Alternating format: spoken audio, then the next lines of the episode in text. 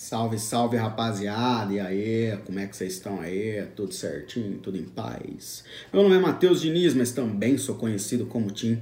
Sou aqui do canal Misso e nós temos falado né, sobre um estudo, os estudos básicos das doutrinas básicas da fé cristã. E estamos falando sobre o Deus triuno. Então, se você ainda não assistiu a primeira parte, está aqui o link da primeira parte. E Fique aí com a gente. Se você ainda não se inscreveu no nosso canal, se inscreva, ative o sininho para você ficar sabendo tudo que está rolando. Então, continuando o nosso estudo sobre o Deus, Deus triuno, a Trindade. Salmo 104, 30 diz: Envia o teu espírito, eles são criados e assim renovas a face da terra. Isaías 32, 15 diz: Até que se derrame sobre nós o espírito lá do alto então o deserto se tornará em pomar, e o pomar será tido por bosque. E João 33,4 diz: O Espírito de Deus me fez, e o sopro do Todo-Poderoso me dá vida. Então aqui a gente tem o entendimento, nós temos o entendimento de que é necessário a trindade para que ocorra a, a criação. Deus Pai planeja, o filho é o mediador é, para que a criação exista, né? Para que a criação fosse é, executada, vem o Espírito Santo para que execute a vontade do Senhor. Então, uma forma didática né, da gente compreender a Trindade é um, uma, uma, pirâmide, uma pirâmide ficaria um pouco rinodê, né? Mas não, mas um, um triângulo. Um triângulo ele tem é, lados iguais e é, a execução ela é igual. Então aqui eu vou colocar a imagem né, de um triângulo para que a gente entenda, né? Deus Pai no topo, Deus Filho e Deus Espírito Santo. O Pai não é o Filho, o Filho não é o Espírito e o Espírito não é o Pai. Porém, Deus é Pai, Deus é Filho e Deus é Espírito Santo. Então, nessa forma, é, com lados iguais, com cada um na sua função, na, na sua execução, na sua mediação e no seu planejar, forma, nós temos a natureza divina. Uma forma um pouco até mais didática de você entender essa trindade é o ovo. O ovo ele tem três, ele tem três partes que formam o ovo. Então temos a casca, a gema e a clara. E os três são o ovo. E não vai falar amanhã que eu disse que Deus é o ovo. Não, ele é o criador do ovo, né? E só para ficar de uma forma mais didática, de você compreender que são três em um. Essa é a forma, né? Assim, uma forma mais simples e objetiva para você entender a Trindade. Então a Trindade ela está na criação e ela está em tudo, em tudo que foi criado, em tudo que subexiste, em tudo que existe, a Trindade está presente, beleza? Então ficou mais fácil a compreensão. E agora nós partimos então para os nomes desse Deus triuno e seus significados.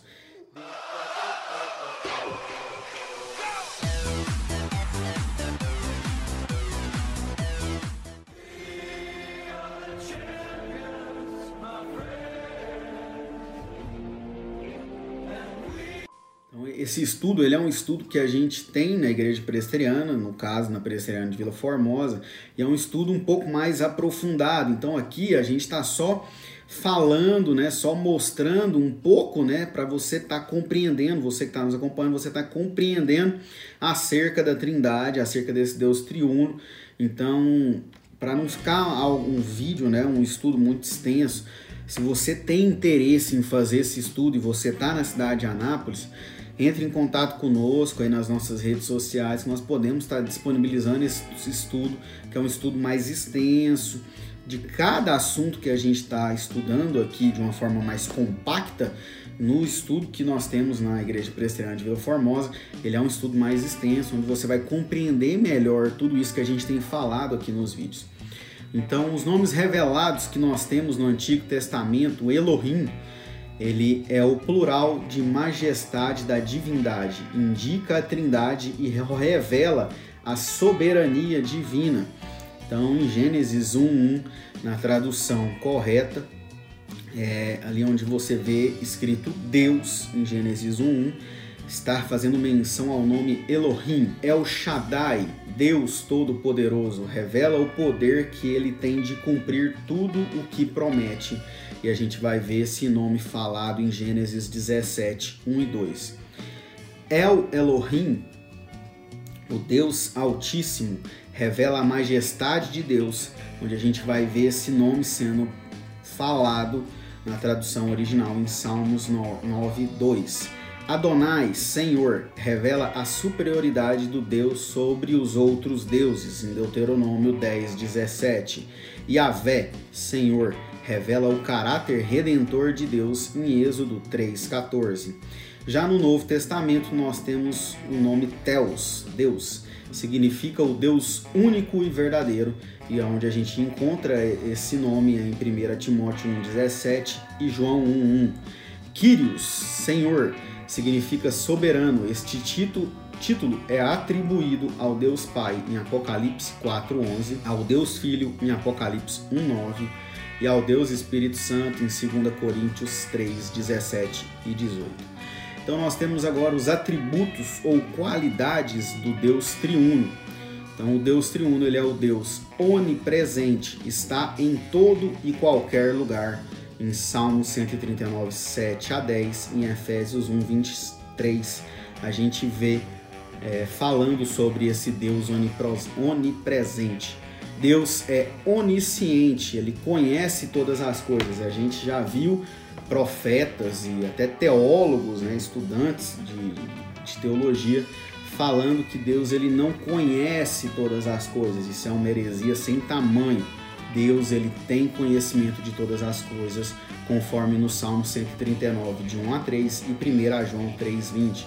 Vou estar tá deixando as referências aqui para caso você queira, né, verificar tudo que eu estou falando, e eu até aconselho você a verificar, não acredite 100% no que eu digo ou no que o seu pastor diz, verifique biblicamente tudo o que o seu pastor está dizendo, se está dizendo conforme as Sagradas Escrituras.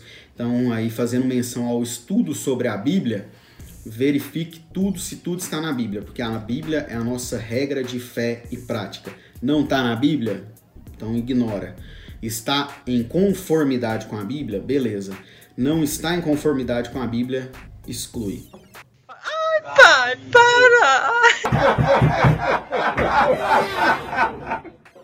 Deus é onipotente, ele é o todo-poderoso, ele pode todas as coisas lá em Salmo 3, 33, 9, versículo 9 a 11 e Efésios 3, 20. Deus é o Pai da eternidade. Ele existe de eternidade a eternidade, conforme Salmo 92 e Efésios 3, 21. O que eu quero dizer com isso?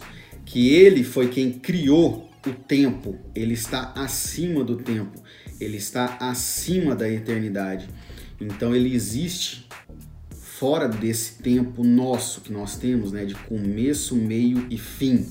Então ele é eterno e ele está acima da eternidade, ele é o pai da eternidade. Deus é imutável, não muda em seu ser e nos seus propósitos. Malaquias 3:6 e Tiago 1:17. Então ele não muda, ele é imutável. Deus é imutável no seu ser. Então ele não vai mudar a sua essência, certo? Deus é santo, significa que Deus é perfeito e, portanto, não pode pecar, conforme Apocalipse 4:8. Deus sendo santo não leva ninguém a pecar. Todos pecam por vontade própria. Tiago 1:13 vai dizer acerca disso. Então Deus, ele é santo, ele não conduz você ao seu erro, você erra por vontade própria. Sua carne, ela é errada, ela é pecaminosa e ela vai pecar sozinha, não precisa de ninguém te influenciar. Working on this problem 24 hours. Our delegates are behind the scene, not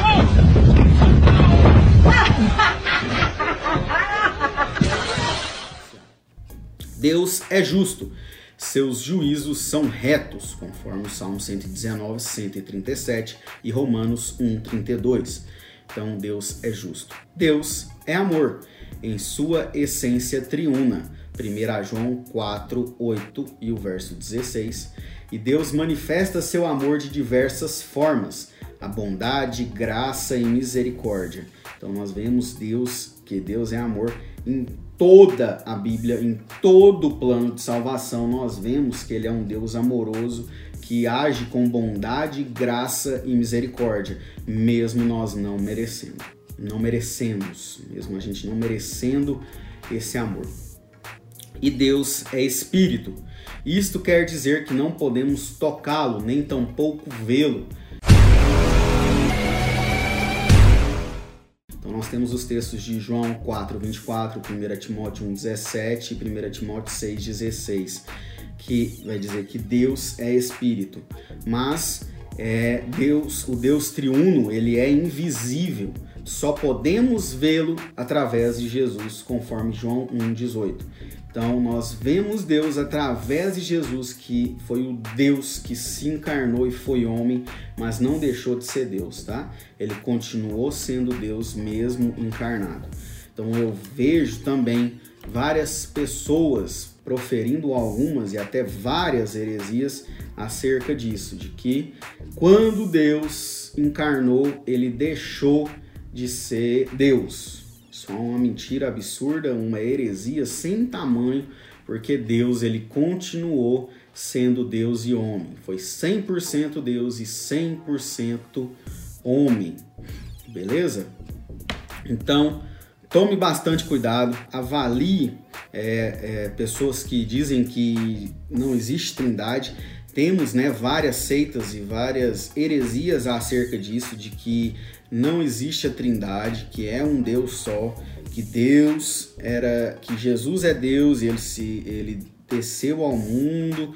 Temos né, algumas seitas que acreditam dessa forma, de que Deus, Jesus, é o único Deus, que não existe outros deuses, né? Não existe a Trindade, isso é a verdade.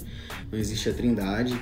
Então, ou então que Jesus ele não foi Deus, ele só foi um profeta um pouco evoluído para aquela época, né? Temos algumas religiões que acreditam dessa forma, né? O espiritismo é uma delas que acredita que Jesus ele foi só um, um profeta ou um ser evoluído, mais evoluído daquela geração. É, nós temos outras doutrinas, né, outras religiões, os mormons, os testemunhos de Jeová, que acreditam que Jesus ele não foi Deus, mas ele foi é, alguém evoluído, alguém, um profeta né, é, superior.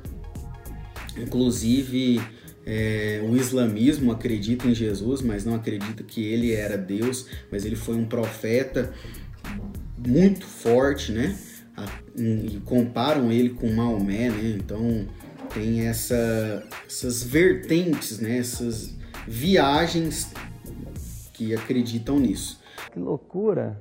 Mas Jesus, ele é Deus, ele foi 100% Deus e 100% homem, não pecou como homem, não cabia a Jesus pecar por ele ser Deus. Deus é santo, então Deus ele não vai é, pecar. Então Jesus ele não pecou. E aí é um outro estudo quando a gente vai aprofundar né, na aula de Cristologia, na essência de Cristo, a, sobre as naturezas e sobre a unipersonalidade de Cristo, que era uma personalidade só, duas naturezas de Cristo, a natureza divina e a natureza humana, então é um pouco mais aprofundado. Então é isso, esse é o nosso estudo sobre o Deus triuno, a Trindade, e o próximo estudo vai ser sobre um pouco mais sobre a criação, sobre o ser humano, a criação, o pecado e a salvação. Beleza? Então continue nos acompanhando para você estar tá sabendo aí um pouco mais o que a Bíblia fala acerca de todas as coisas. Beleza? Então é isso aí. Que Deus te abençoe. Abraço! promessa tem o tempo de espera, mas Deus já decretou vitória nessa guerra. Fica tranquilo.